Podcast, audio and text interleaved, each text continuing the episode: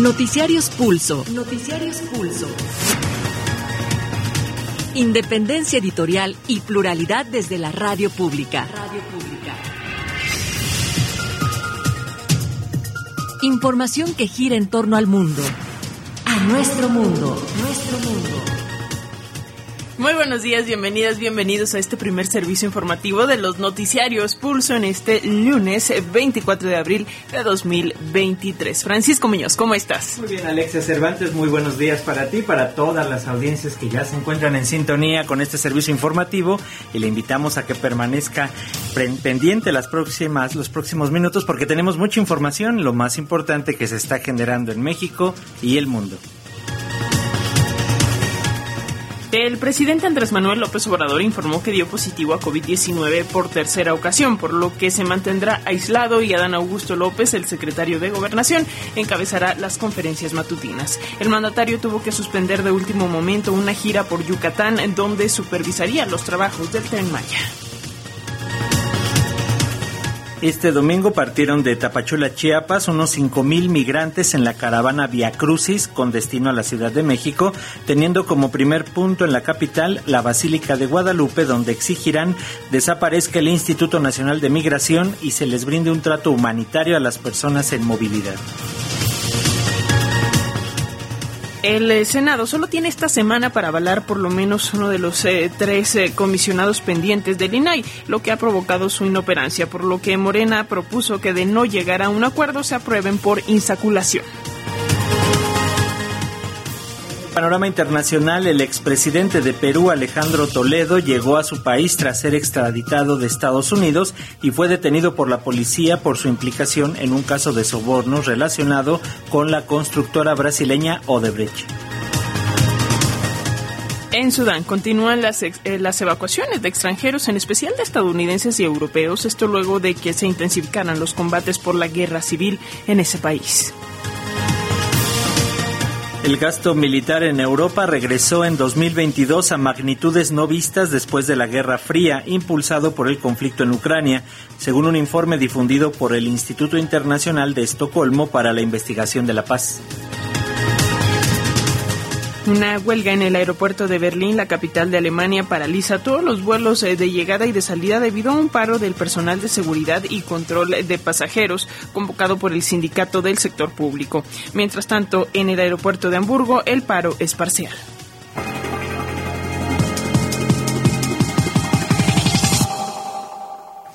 Y este fin de semana, unos 3.000 migrantes centroamericanos y de otros países como Cuba, Venezuela y Colombia partieron en caravana desde el Parque Bicentenario de Tapachula hacia la costa de Chiapas en búsqueda del llamado sueño americano. Bajo temperaturas superiores a los 35 eh, grados, principalmente hombres y familias también con menores de edad comenzaron su largo recorrido. Sus primeras paradas fueron la comunidad Álvaro Obregón y el municipio de Huehuetán. Hasta el momento su recorrido ha transcurrido sin incidentes graves. Algunas personas han sido atendidas por síntomas de golpe de calor, pero se han recuperado sin complicaciones. Las y los migrantes buscan llegar de forma masiva a la frontera norte del país ante la negativa del Instituto Nacional de Migración de atender su petición de regularización de estancia o de otorgarles un permiso de tránsito por el país. Antes de salir, las y los migrantes hicieron oración como protección durante su caminata masiva, la cual esperan, dijeron, sea en paz y sin contratiempos. Los integrantes de esta caravana guardaron un minuto de silencio en memoria de los 40 migrantes fallecidos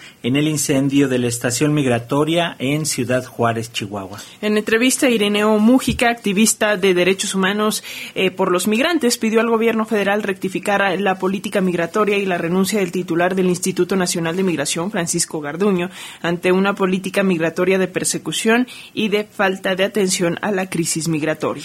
Y en tanto, el delegado del Instituto Nacional de Migración, ahí en Chihuahua, el contraalmirante Salvador González, fue vinculado a proceso por su presunta responsabilidad en la muerte de 40 migrantes y lesiones de otros 25.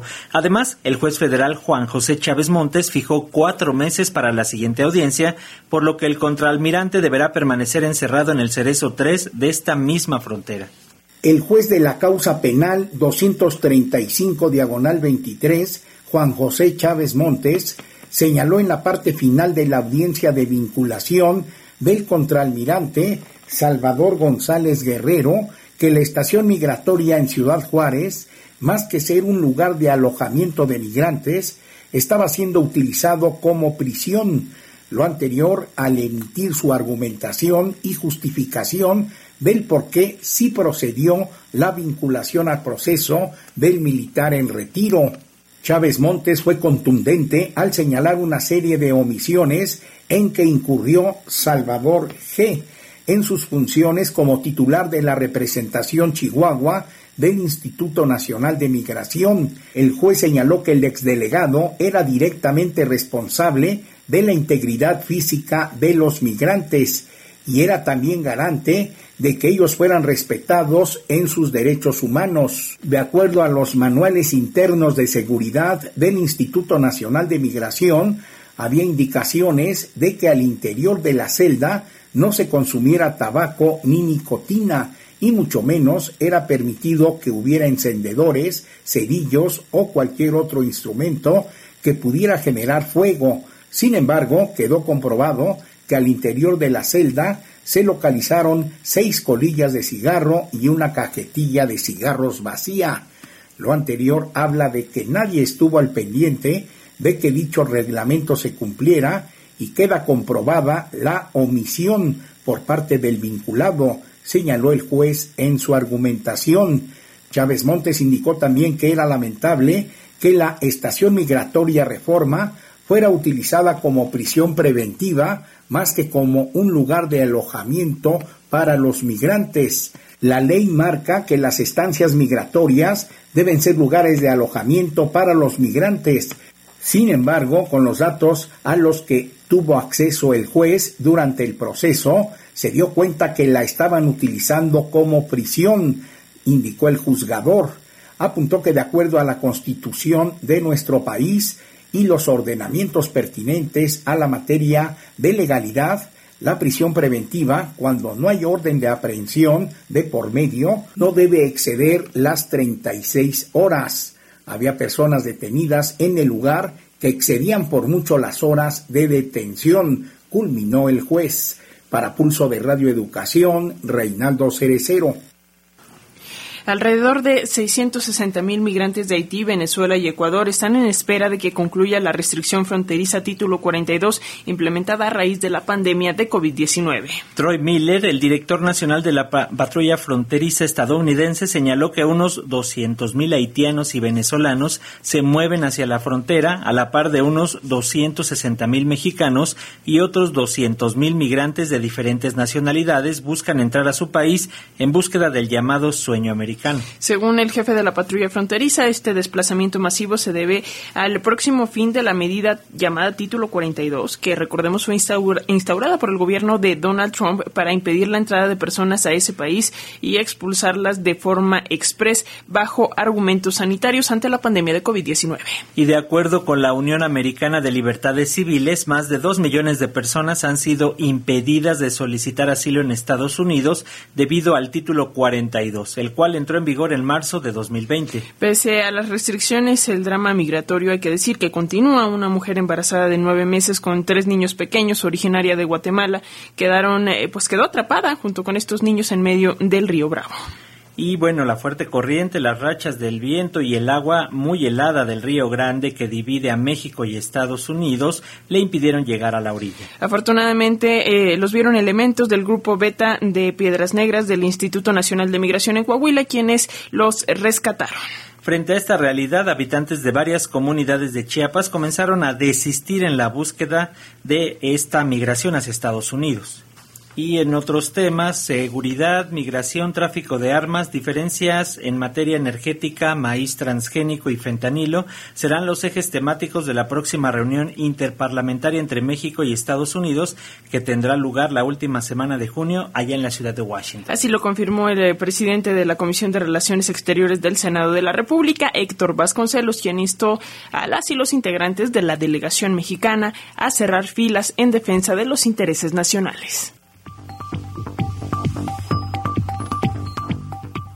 Aunque la ley establece que los comisionados del Instituto Nacional de Transparencia, Acceso a la Información y Protección de Datos Personales solo pueden ser elegidos con el voto de dos tercios de los senadores en sesión plenaria, se evaluará que puedan ser designados por insaculación, tal como ocurrió recientemente con los consejeros del INE. Esta es una de las posibilidades que se prevén en el Senado a fin de que antes de que termine el actual periodo ordinario de sesiones, es decir, el 30 de abril, puedan ser designados los comisionados del INAI porque de lo contrario el tema quedaría resuelto hasta el siguiente periodo legislativo que inicia en septiembre. Hasta ahora la oposición no se ha manifestado respecto a esta propuesta pues confía en que pueda haber acuerdos en estos días.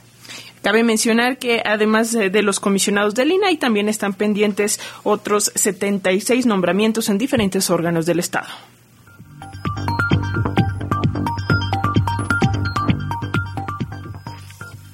Tenemos eh, listo el eh, reportaje en torno a la comunidad de migrante eh, de Centroamérica y de Sudamérica que en este momento se encuentran en Chiapas. A pesar que la migración se eleva cada día en Chiapas con la presencia de caribeños, centroamericanos, sudamericanos, asiáticos, europeos y africanos, los indígenas que hacían lo propio para irse a Estados Unidos hoy poco a poco deja de existir. De acuerdo al secretario de Atención a Pueblos y Comunidades Indígenas de Chiapas, Ramón Ramírez, los pueblos fantasmas empiezan a recuperarse. Se vuelve a ver gente que ocupa esos espacios y que se fueron por años o décadas. Lo que hizo que se quedaran y regresaran es que ahora cuentan con beneficios, explicó, al menos los puntos más grandes, ya que hay parajes de apenas 100 personas y totalmente dispersas. Del sueño norteamericano en el sentido de que muchos de nuestros pueblos hay esa libertad de que también se puedan ir a buscar nuevas oportunidades. Pero hoy en nuestros pueblos indígenas ha bajado el, sentido de la migración porque también aquí hay oportunidades y se les está dando la oportunidad más en este, en este gobierno que encabeza nuestro presidente Andrés Manuel, porque las oportunidades han cambiado lo que no había en gobiernos pasados anteriormente y hoy los, los programas federales están para todos desde la juventud. En Chiapas, algunas poblaciones tienen una vivienda cada 200 a 500 metros. En los pueblos fantasmas solo quedaban los animales de corral y los perros, con viviendas que se podía ingresar por las puertas semiabiertas y con enredaderas que se apropiaron de las mismas. Esos puntos están localizados en la región norte, Mezcalapa y Sierra principalmente, aunque de los 123 municipios, al menos en 80 hay migración constante y son indígenas quienes se han convertido en los polleros. Desde Chiapas, en pulso de Radio Educación, Carlos Rafael Coutinho. Y vamos a escuchar la información que de la próxima reunión interparlamentaria que se va a realizar en junio próximo. En la reunión interparlamentaria entre México y Estados Unidos, que se realizará el próximo mes de junio en la ciudad de Washington, se abordarán temas prioritarios para ambos gobiernos, entre los cuales destacan la seguridad, migración, tráfico de armas, las diferencias en materia energética y maíz transgénico en el marco del TEMEC, así como el fentanilo, Así lo anunció el presidente de la Comisión de Relaciones Exteriores del Senado, Héctor Vasconcelos. El senador destacó la necesidad de reanudar estos encuentros luego de que la pandemia de COVID-19 los interrumpiera por más de dos años para llevar a la mesa de discusión temas prioritarios para ambos gobiernos.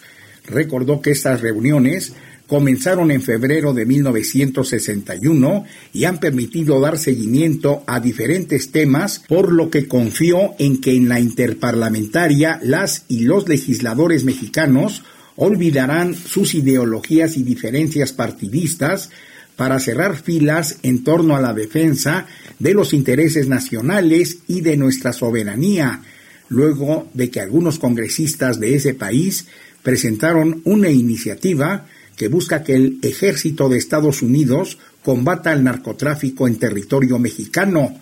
Vasconcelos aclaró que existe una excelente relación entre el presidente Andrés Manuel López Obrador y su homólogo Joe Biden en su calidad de jefes de Estado, por lo que la relación bilateral debe continuar por el camino de la comunicación, la tolerancia y el entendimiento con respeto a la soberanía de cada país. Resaltó que han existido momentos ríspidos con algunas agencias y legisladores de ese país, pero añadió eso no significa que se tengan roces con la Casa Blanca, porque ambas partes han tenido un gran cuidado en que no se dañe o vulnere la columna dorsal, que es la relación del gobierno mexicano y estadounidense.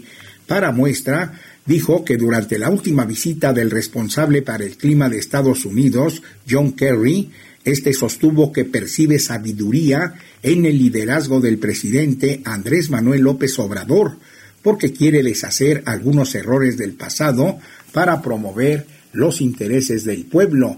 Sin embargo, Héctor Vasconcelos reconoció que los próximos meses, hasta que se realicen las elecciones en Estados Unidos, serán complicados porque algunos norteamericanos continuarán con posturas en contra de México con el fin de obtener votos en las elecciones de noviembre.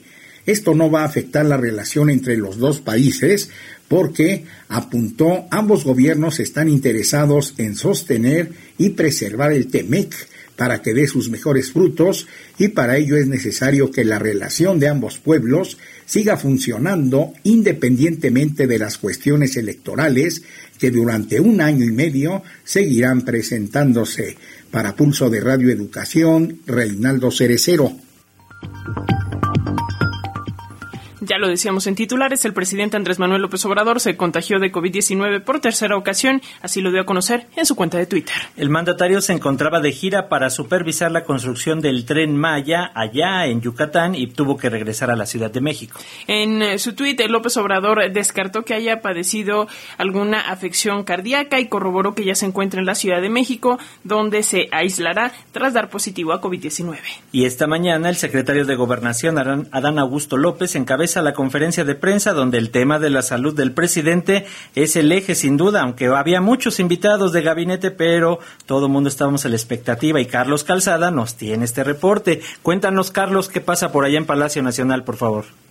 ¿Qué tal Paco? Alexia, muy buenos días a ustedes y al auditorio de Radio Educación. Pues sí, hoy se dio un avance del tren Maya, del tramo 2, también el quién es quién de los precios, pero realmente lo que estaba esperando todos los medios, así como la gente que, que ve la mañanera, es saber qué pasó con la eh, salud del presidente Andrés Manuel López Obrador luego de que por tercera vez pues se contagiara de COVID y empezaran los rumores que si se había desvanecido, que si había sido un infarto, incluso en, las redes sociales decían que le había dado parálisis facial, bueno, un verdadero, un verdadero eh, mare magnum de, de versiones en torno a la salud del presidente López Obrador. Y bueno, el secretario de Gobernación, Adán Augusto López, señaló que el presidente se empezó a sentir mal el fin de semana, a tener síntomas de gripe. Sin embargo, pues se le hicieron las pruebas para ver si era influenza o eh, COVID y resultó positivo a COVID, por lo que regresó a la Ciudad de México.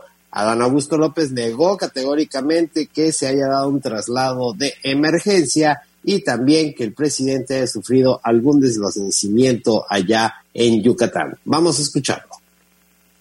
El señor presidente se encuentra aislado y recuperándose aquí en Palacio Nacional, que el sábado en la noche, domingo en la mañana tenía síntomas de un resfriado, eh, como se hace cotidianamente, pues se, se, procedió a practicarle pruebas de COVID y de influencia y influenza y hacia las 4 de la tarde el resultado arrojó positividad a COVID-19, no hubo ningún traslado de emergencia, no hubo ningún desvanecimiento como algunos han pretendido hacer este creer lo que sí se dio instruyó a que las reuniones de evaluación del último tramo del tren Maya se llevaran a cabo y por sugerencia de los médicos y ante la eventualidad de que pudiese ser COVID se decidió que iniciara un proceso de aislamiento y se trasladó a la Ciudad de México. Y bueno, es parte de lo que dijo Adán Augusto López, quien señaló que los medicamentos que sean necesarios para el tratamiento del presidente López Obrador, pues serán conseguidos y serán y les serán administrados. Así también sobre si se dará un parte médico por las tardes o se sabrá cómo evoluciona la salud del presidente.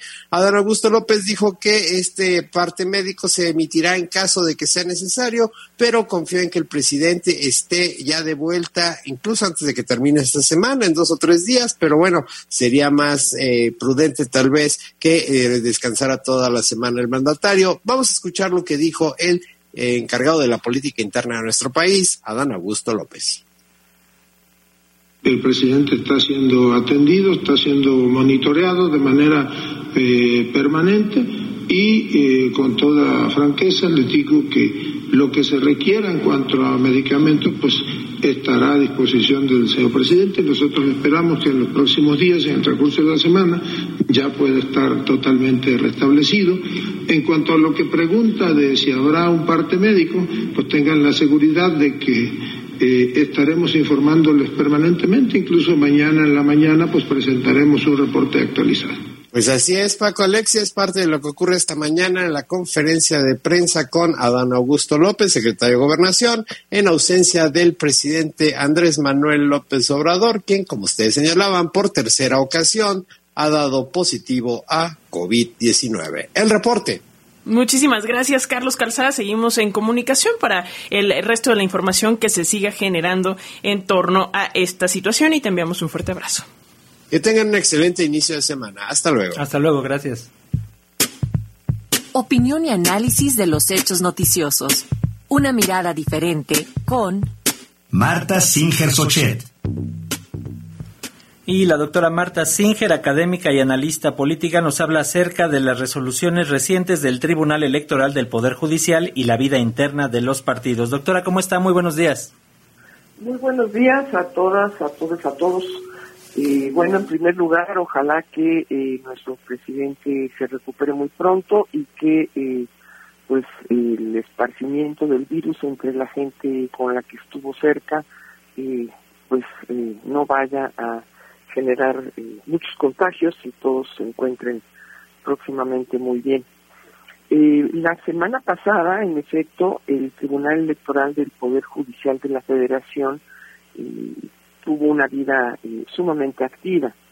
Eh, por un lado, hay que recordar eh, en la sala especializada del mismo tribunal se tomó la decisión de que aquellas acusaciones sobre actos anticipados de campaña para quienes están aspirando a la candidatura presidencial de Morena, pues no no tenían sustento y no trascendían.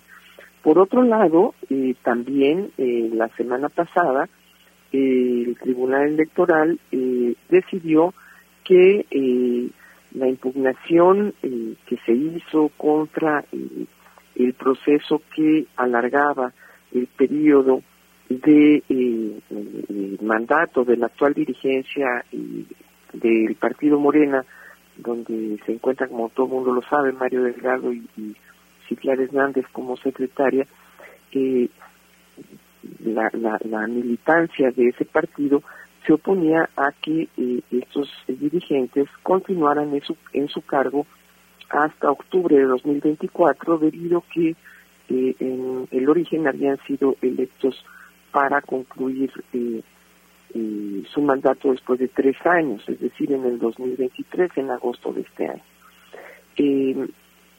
Fue una decisión mm, bastante eh, compleja la que tuvo que tomar el Tribunal Electoral, porque estaban en tela de juicio muchas cosas.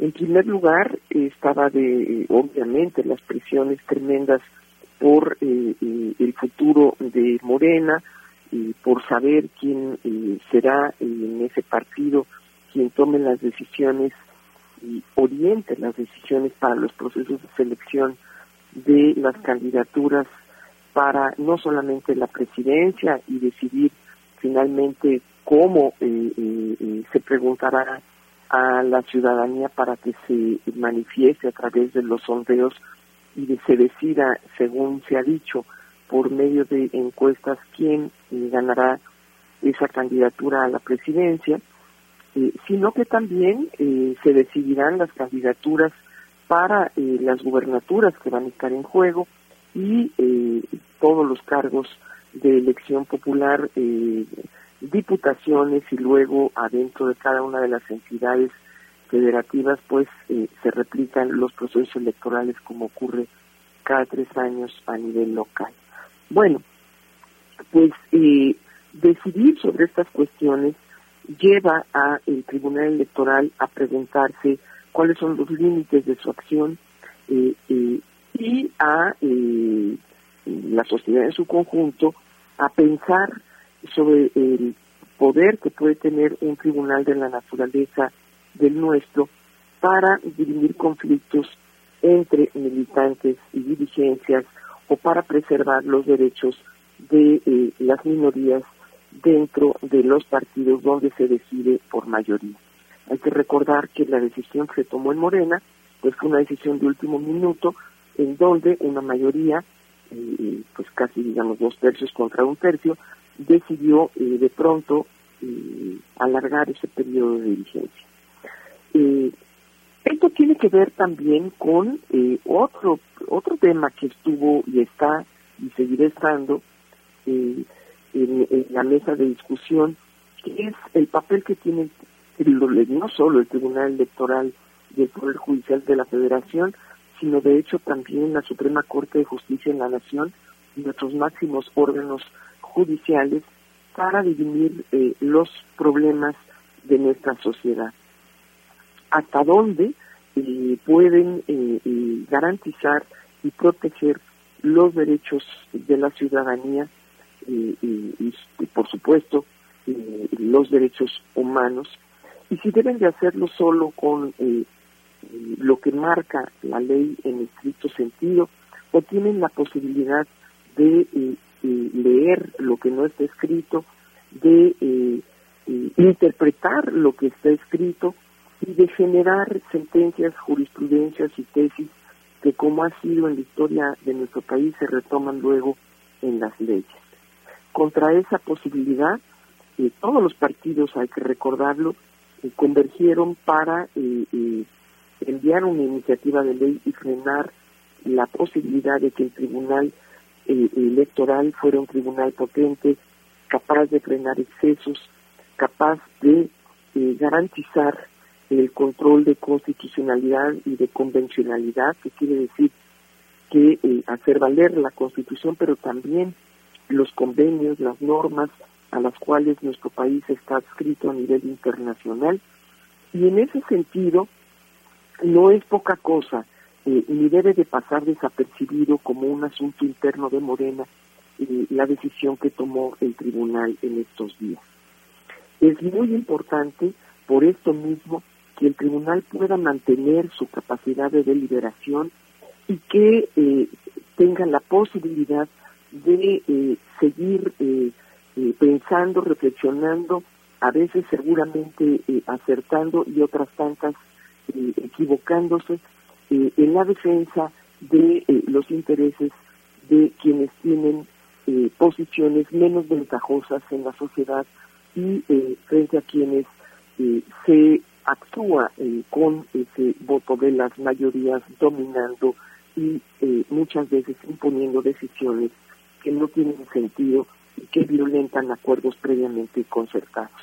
En el caso particular de Morena, la repercusión inmediata eh, es el que eh, este partido que está eh, organizado en torno a una figura de un liderazgo apabullante, pues vea todavía más mermada su institucionalidad interna, es decir, el que existan reglas confiables de larga trascendencia para que todos los participantes jueguen en las mismas condiciones.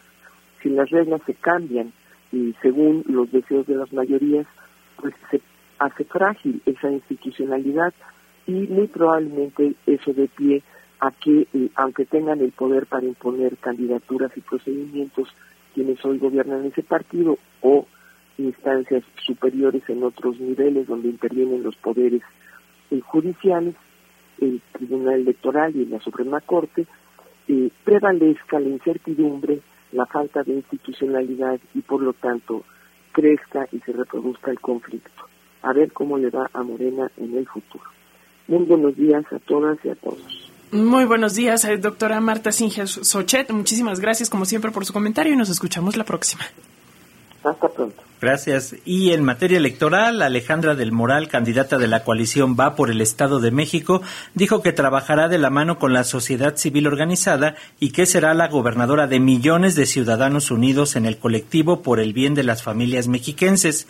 Lo anterior lo dijo durante un evento en el que le fueron entregadas las propuestas de la llamada Marea Rosa, utilizada para el lema El INE no se toca. A este encuentro con la sociedad civil organizada estuvo presente eh, Claudio X González, Silvano La diputada del PAN Margarita Zavala, el diputado de Acción Nacional Enrique Vargas y el líder estatal panista Anuar Azar Figueroa, así como los priistas Enrique Jacob y Ricardo Aguilar, entre otros. Por su parte, Delfina Gómez, la candidata a gobernadora del Estado de México por Morena, PT y Partido Verde, urgió a priorizar y atender la desaparición de mujeres en Ecatepec, donde dijo las víctimas puede ser cualquiera de nosotros, mi hermana, mi hija, mi sobrina, puedo ser yo, dijo la candidata. Durante un evento en el que estuvo presente un grupo de madres eh, de personas desaparecidas. La aspirante por la coalición Juntos Hacemos Historia, Delfina Gómez, se comprometió a reunirse con ellas a la brevedad y a conformar un ejército de mujeres buscadoras. Y en otros temas, un juez de control dio prisión preventiva justificada a Christian von Roerich, el ex alcalde de Benito Juárez y diputado local del PAN, acusado de uso ilegal de atribuciones y asociación delictuosa relacionado con el caso del llamado cártel inmobiliario. Luego de su detención el pasado jueves 20 de abril, un juez otorgó la medida cautelar al panista, cuya situación legal se conocerá hasta el próximo jueves y mientras tanto permanecerá en el reclusorio norte. Y por su parte, el alcalde de Benito Juárez, Santiago Tabuada, presentó una denuncia penal en contra de la fiscal general de justicia de la ciudad, Ernestina Godoy, y en contra del vocero de la institución, Ulises Lara, por la difusión de videos que, según él, son fabricados contra el cártel inmobiliario encabezado por panistas. A través de sus redes sociales, Santiago Taboada indicó que le han informado desde la propia fiscalía que se prepara un video en su contra en donde un supuesto empresario tratará de incriminarlo en actos de corrupción.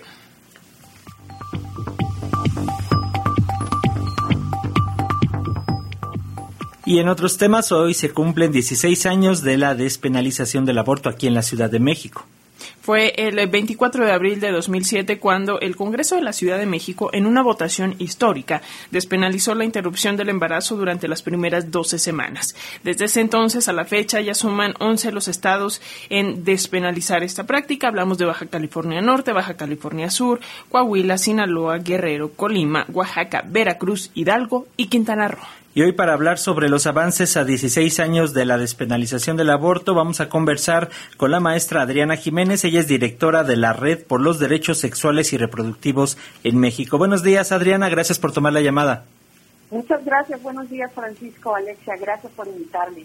Al contrario, Adriana, pues en estos 16 años de que el aborto, eh, digamos, ha sido legalizado en eh, México, ¿a qué riesgo seguimos enfrentándonos las mujeres en este derecho a decidir sobre nuestro propio cuerpo? Y, por supuesto, pues también, ¿cuáles son los avances? ¿Qué nos dices? Bueno, yo te diría que a 16 años tenemos muchísimos más avances. Uno de ellos, por ejemplo, es saber que el aborto se puede hacer de manera segura. Es un procedimiento realmente sencillo cuando se hace con medicamentos, que es principalmente lo que se usa justamente en las clínicas de la Ciudad de México que las activistas en los distintos estados del país van rompiendo poco a poco las barreras que hay sobre el aborto, el estigma social que cae sobre las mujeres y que eso también es muy importante para nosotras, no solamente lo que pasa en lo jurídico, sino que también la gente sepa que no hay que estigmatizar a las mujeres que abortan. Bueno, mucho se decía al principio, Adriana, que la legalización del aborto promovería el ejercicio irresponsable de la sexualidad. ¿Qué nos puedes decir sobre esto? ¿Ya se superó? ¿Todavía estamos? ¿Las cifras de mujeres beneficiadas confirman estos dichos? ¿Qué nos dices? Bueno, te puedo decir que esa es una falacia que se ha ido cayendo precisamente, porque una de las buenas cosas que tiene la ley de interrupción legal del embarazo en la Ciudad de México es que es una ley muy integral que bueno, sin embargo, a pesar de que las mujeres van por todo el tema del aborto, también se da una consejería integral sobre los distintos métodos anticonceptivos. Entonces, la mayoría de las mujeres, casi el 90% de las mujeres que acuden al servicio, eh, salen con un método anticonceptivo también. Entonces, bueno, pues la consejería, como les digo, es muy integral. Tampoco las cifras nos demuestran precisamente que las mujeres no necesariamente regresan a los servicios que van una vez, pero aunque regresaran nuevamente, se les vuelve a brindar el servicio. Y bueno, pues esa forma parte de las 200, más de 260 mil mujeres que a 16 años han acudido a los servicios y nos dan cuenta pues que no hay irresponsabilidad, todo lo contrario, forma parte de los proyectos de vida de las mujeres que acuden precisamente para poder saber qué quieren hacer posteriormente la maternidad o seguir estudiando y no es una decisión irresponsable, todo lo contrario, es una decisión muy responsable, muy desde la autonomía y la decisión de las mujeres para poder seguir con su proyecto de vida. ¿Por qué ha sido tan complicado, Adriana, lograr que eh, el aborto sea un derecho a nivel nacional? Mencionábamos en la introducción a esta charla que, pues nada más son 11 los, eh, de los 32 estados en los que es posible, pero ¿qué perspectivas tienen respecto a la aprobación del aborto en el resto de las entidades en las que todavía faltan?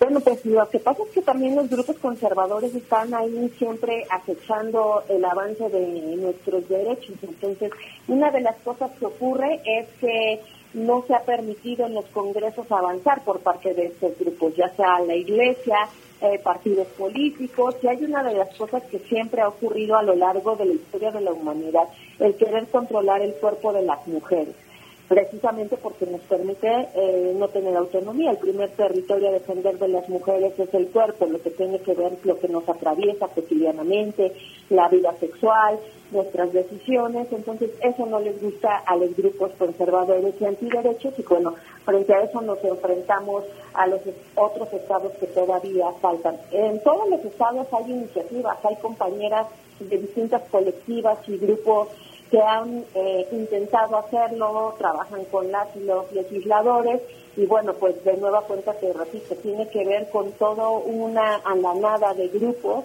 que no quieren que se siga avanzando en este tema. Pero yo creo que ya es eh, parte de las cosas a las que ya están ganadas, que pronto veremos los demás estados, que vamos poco a poco, pero con paso muy firme para que esto ocurra. Y otra de las situaciones tiene que ver con que una vez que se despenaliza también estamos muy pendientes de que los servicios funcionen, porque forma parte también de las otras cuestiones que son importantes, dar seguimiento a lo que ocurre posterior a la despenalización del aborto en cada estado. Sí, sin duda también es importante este seguimiento, Adriana, pero eh, sin duda la discusión que tuvo eh, los momentos más álgidos durante esos años en que se hacía la discusión aquí en la Ciudad de México, desgraciadamente en varios estados se va perdiendo y apenas si nos vamos enterando si hay la discusión o si estos grupos conservadores de los que hablas la frenan y, e impiden que se pueda llegar siquiera a discusión en comisiones o en el Pleno pero hay algo que sigue eh, permeando ahí, Adriana, la pobreza y la desinformación que siguen siendo factores que impidan a, las mujeres ejercer su derecho a interrumpir el embarazo. Sí, forma parte también de las cuestiones que todos los días hacemos los diferentes este, grupos organizados, colectivos y feministas. Eh, se trabaja también con las mujeres de los distintos espacios, particularmente yo voy a hablar por mi organización, DBC, que es justamente una de las tareas que hace y que tiene todos los días, es brindar información sobre este tema. Eh, vamos a las colonias populares, acudimos con mujeres de los pueblos originarios, hacemos materiales para radios comunitarias y que las mujeres se puedan informar de este derecho. Y como tú bien dices, ese es uno de los grandes retos. Necesitamos que además la política pública, no solamente nosotras, informe de lo que ocurre sobre este tema a las mujeres, porque también está muy centralizada la información y por eso para nosotras es muy importante no solo estar en las capitales, sino acudir a las distintas comunidades y municipios para que esta información permee. Eso es fundamental también para que las mujeres puedan acudir a estos servicios, porque bueno, pues también la demanda es importante para que las eh, servidoras públicas se den cuenta que forma parte de una de las necesidades de las mujeres para poder acudir a los centros de salud. Adriana, agradeciéndote mucho este tiempo para las audiencias de la radio pública de Radio Educación, eh, ¿qué opinión te merece la situación que enfrenta el derecho al aborto en Estados Unidos y si, digamos, puede ser la antesala a que se den este tipo de ataques también en nuestro país? Bueno, pues estamos muy pendientes de lo que ocurre en Estados Unidos. Déjame decirte que incluso las compañeras en Estados Unidos hemos tenido intercambio de distintas experiencias de lo que pasa, porque una de las cosas que nosotras aprendimos aquí en el sur, y hay que mirar mucho al sur también, de las, bueno, el aborto con medicamentos lo echaron a andar las compañeras en Brasil y en Argentina, y forma parte de las cosas seguras que se pueden brindar. La otra es pues las distintas estrategias que se han eh, hecho también en nuestro país, la no criminalización desde la Suprema Corte, que se ha ido empujando con distintos grupos eh, nacionales que han estado ahí para empujarlo. Pues mismo caso con Estados Unidos, forma parte de las cosas que se defenderán también las compañeras, de cómo se brinda este servicio también a mujeres que están en otros estados, como lo hicimos en algún momento hace 16 años, que solo se podía abortar en la Ciudad de México, pues traíamos a las mujeres de los distintos estados del país a los servicios de salud que son gratuitos. Entonces, en Estados Unidos también se estarán implementando estas estrategias. Y bueno, pues sí, sí es de nueva cuenta, vuelvo a hablar de los grupos conservadores, ahí hay, eh, bueno, a partir justamente de que llegaron los conservadores a gobernar en algún momento en Estados Unidos, pues dejaron jueces con esa ideología que no quieren que avancen los derechos de las mujeres, pero hace una semana, de nueva cuenta, con toda la defensa jurídica que se hace allá también con las feministas y con los grupos organizados, pues la mifepristona queda todavía como parte de los medicamentos que se pueden utilizar. Lo que pasa es que ahora, bueno, pues no solo es lo que diga la Corte, sino los estados donde las mujeres están sumamente vigiladas de su vida reproductiva, incluso a través de sus aplicaciones, por ejemplo, que hay para poder ver cómo va su ciclo menstrual y ahí se sabe quién aborta, ¿no? Entonces está muy pendiente de ese tipo de situaciones y de las estrategias que se llevaron a cabo en algún momento en distintos estados de América Latina y el Caribe para poder implementarlos en Estados Unidos y combatir esta andanada que hay contra los cuerpos de las mujeres. Muy bien, vamos a continuar pendientes de este tema. Adriana Jiménez, directora de la Red por los Derechos Sexuales y Reproductivos en México, ¿van a tener algunas actividades para conmemorar este día? Seguramente lo haremos con la Secretaría de Salud y ya les estaremos informando de eso y también las organizaciones haremos distintas cosas, webinars, algunas, eh, eh, por supuesto sacaremos algún comunicado al respecto de estos 16 años. Vamos a estar pendientes. Gracias Adriana y hasta la próxima. Gracias, Alexia. Gracias, Francisco. Hasta luego. Hasta luego. Y bueno, sobre, la, sobre el proyecto de la ley minera que se aprobó la semana pasada en la Cámara de Diputados, la colectiva Cambiemos la Ya, Ley Minera y la Alianza por la Libre Determinación y la Autonomía pidieron al Senado avalar la reforma para evitar que la industria minera siga mutilando aún más la iniciativa del Ejecutivo. Estos colectivos afirman que el Senado tiene el reto de cerrar el paso al lobby corporativo y evitar nuevas modificaciones, por lo que llamaron a los legisladores a aprobar la minuta para no perder lo que se ha avanzado. Destacaron que aunque la iniciativa dejó fuera temas relevantes para frenar el despojo y la sobreexplotación del agua, presenta avances como retirar el carácter preferente a la minería, mantener el derecho a la consulta previa, libre e informada y prohibir la minería en áreas naturales protegidas, en zonas sin disponibilidad de agua o en las que se ponga en riesgo a la población.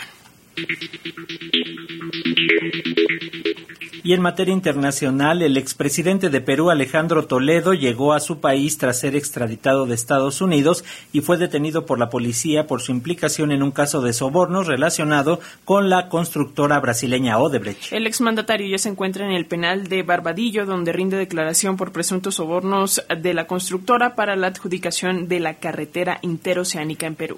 Toledo, en principio, debe cumplir 18 meses de prisión preventiva, aunque probablemente lo haga bajo arraigo domiciliario por su edad. Son tres los expresidentes presos en la llamada cárcel de los presidentes. Alejandro Toledo, que gobernó entre 2001 y 2006, quedó detenido el domingo, luego de ser extraditado desde Estados Unidos, donde residía desde 2017. Quien en un momento abanderó la lucha contra la corrupción, ahora está preso, acusado de recibir sobornos. Toledo tiene tres procesos penales, pero ha sido extraditado solamente por uno. La acusación de recibir una coima de más de 30 millones de dólares de la empresa brasileña Odebrecht por la construcción de una carretera. La fiscalía ha pedido 20 años de cárcel. Ahora cumple prisión preventiva por 18 meses. También se le acusa de recibir un soborno de 4 millones de dólares de otra constructora brasileña, Camaro y Correa, y por el uso de la offshore Ecoteva para lavar dinero. Para procesarlo por estos dos casos, se deberá aprobar una ampliación de la extradición. Toledo, de 77 años, dijo que no quiere morir en prisión y pidió a las autoridades que le den arresto domiciliario mientras es juzgado. Aseguró estar mal de salud por un cáncer y otras enfermedades. Toledo llegó a la presidencia después de encabezar una gran movilización ciudadana contra el régimen autocrático y corrupto de Alberto Fujimori. Ahora comparte prisión con Fujimori. El otro expresidente preso es Pedro Castillo. Desde Lima, Perú, Carlos Noriega, Radio Francia Internacional. En Sudán continúan las evacuaciones de extranjeros, en especial de europeos, esto luego de que se intensificaran los combates por la guerra civil desde el año 2021. La capital sudanesa, Khartoum, permanece bajo ataque con nuevos enfrentamientos entre fuerzas del general Abdel Fattah y las de su rival, el general Mohamed Hamdane, líder de las fuerzas de apoyo rápido. El aeropuerto ha sido blanco de ataques y en Khartoum resuenan explosiones y disparos. En medio de esto, más de mil personas de Francia, Alemania, Reino Unido Italia, también de Estados Unidos y de, Egipto evacuaron. Detalles con Radio Francia Internacional. En Jartum, la guerra entre los dos generales que se disputan el poder acabó con el sistema de salud en un país golpeado desde hace décadas por guerras y sanciones internacionales. Tras más de una semana de guerra abierta, en el centro de la capital, de más de 5 millones de habitantes, médicos y pacientes describen un horror absoluto donde los cadáveres en descomposición permanecen en las salas del hospital en medio del fuego cruzado entre ambos bandos. En la mañana de hoy, aviones militares de varios países, entre los cuales Estados Unidos, España, Francia y Alemania, evacuaron a cientos de personas, incluido personal diplomático. Jóvenes africanos bloqueados en Jartum, como un estudiante chadiano, describen la situación. Hay tiroteos por todas partes. Ayer especialmente fue un día muy difícil. Todos los estudiantes están desesperados y junto a nosotros hay chicas llorando todo el tiempo. Pero ahora, tras la llamada de la embajada, nos llamaron para decirnos que van a evacuarnos lo antes posible. Egipto, país vecino, dijo haber evacuado por tierra a 436 nacionales. España anunció la noche del domingo la evacuación de 100 personas, 30 de ellas españolas, el resto argentinos, colombianos, mexicanos y venezolanos. El Programa Mundial de Alimentos advirtió que millones de personas podrían sufrir de hambruna en el tercer país más grande del continente, donde un tercio de la población precisa de la ayuda humanitaria. En medio de este conflicto en Sudán, Estados Unidos suspendió operaciones en su embajada desde este sábado y todo su personal fue evacuado, según anunció el secretario de Estado Anthony Blinken. Todo el personal fue evacuado de la Embajada de Estados Unidos en Jartún, así como una pequeña cantidad de personal diplomático de otros países, mientras los combates acudían a Sudán. La operación evacuó al menos 100 personas. Sacamos a todo el personal de Estados Unidos y a sus dependientes asignados a la Embajada de Jartún, informó el subsecretario de Estado John Bass. Una cantidad sustancial de personal local permanece en el lugar apoyando a la embajada, donde Washington decidió suspender las operaciones el sábado debido a riesgo de seguridad, dijo Bass. En entrevista con la cadena CBS para el programa Face the Nation, el uh, senador Chris Kuhn, demócrata por Delaware, dijo: eh, Habíamos tenido enviados especiales de las Naciones Unidas y de los Estados Unidos. Estaban negociando con estos dos generales. Uno de el, uh, el ejército regular y el otro con el grupo paramilitar.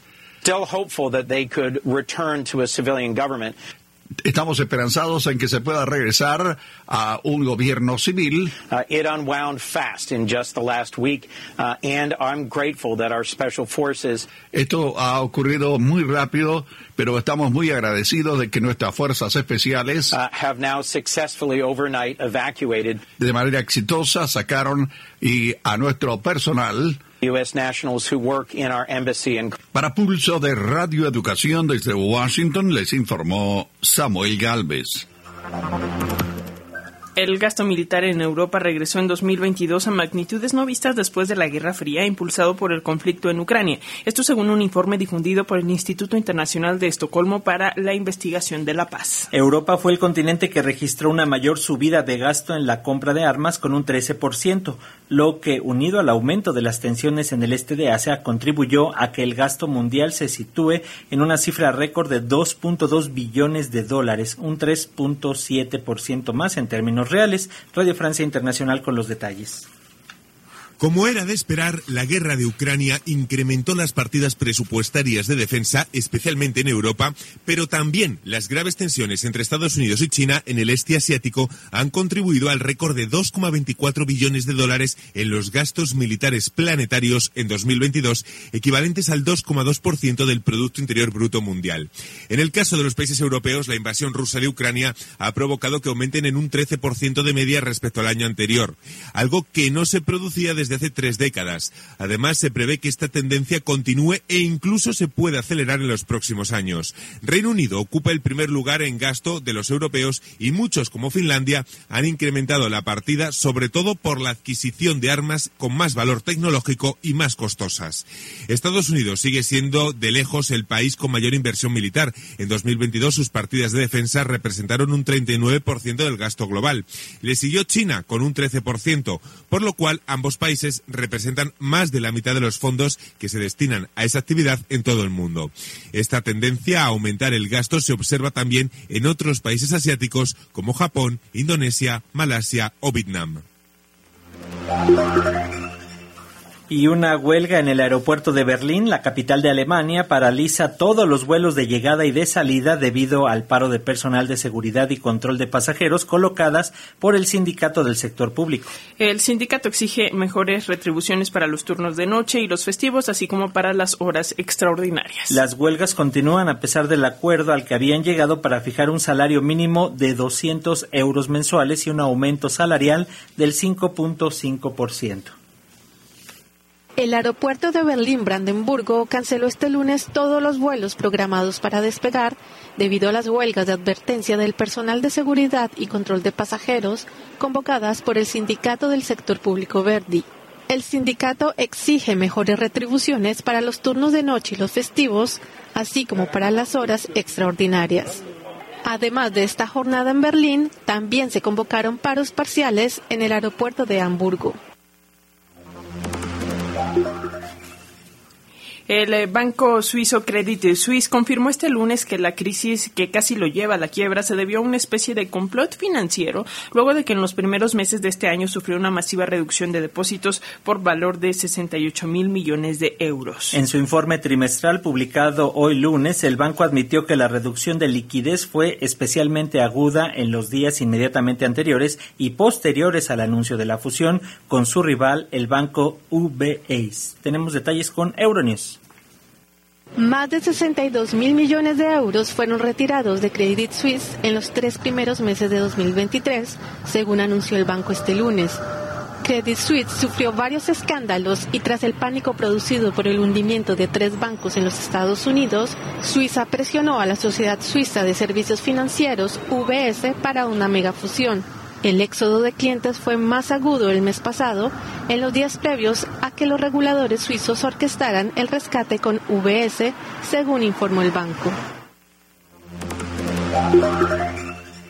Gracias a todos, a todas por sus comentarios. En redes sociales, a Juan Mercado, también a Guillermo Hernández, que eh, pues nos escriben a través del Facebook, así como a Rocío García, nos dice agradable eh, día, eh, qué agradable volver a escucharlos, gracias y pronta recuperación al presidente, dice Rocío García, y también saludos a Juan Ernesto Guerrero Mancera, que igualmente envía saludos a todo el equipo de Pulso y a la audiencia. También a don Víctor que nos manda mensaje desde muy tempranito. Gracias. Oti Ibarra, un saludo. Gracias por lo que nos envías. Cecilia Ramírez, esos panistas de la alcaldía Benito Juárez no tienen vergüenza. Sabemos los lo corruptos, ladrones y vendepatrias que son. Gracias por lo que nos señalas también.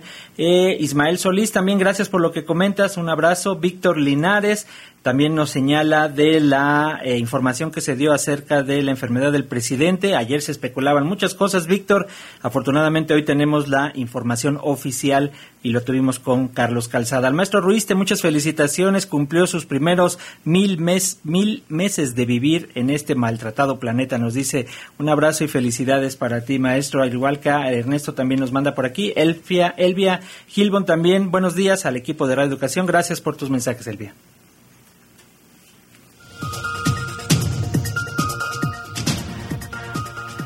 Pues Francisco Muñoz, nos escuchamos el día de mañana. Nos escuchamos hasta mañana. Alexia Cervantes, sean felices. Recuerde, continuamos en programación con Radio Educación, Música y más programas. A continuación, su casa y otros viajes.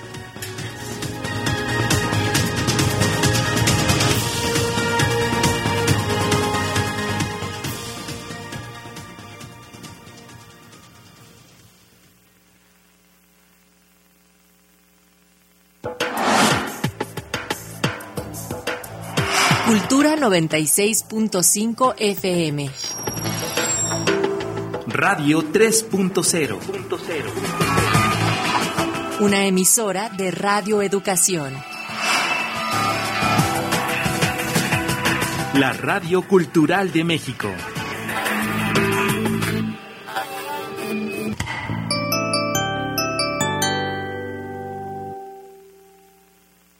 Alejandro Moreno, presidente nacional del PRI. México y su gente somos un gran país. Millones de ciudadanos han demostrado estar listos para defender la democracia y sus instituciones. En el PRI reconocemos la lucha de los miles de mexicanas y mexicanos que con valor han alzado su voz y han salido a tomar las calles y las plazas públicas para defender, para salvar a la democracia de nuestro país de las garras del autoritarismo. PRI ¿Sabías que la Ciudad de México cuenta con una fiscalía especializada para la atención de delitos electorales? La FEPADE es la autoridad encargada de procurar justicia en materia penal electoral. Previene, investiga y persigue delitos electorales. Si eres víctima o testigo de un delito, denuncia al 800-133-7233 www.denunciadigital.cdmx.gov.mx o en cualquier agencia del Ministerio Público. Fiscalía especializada para la atención de delitos electorales de la Ciudad de México. Denunciar es prevenir.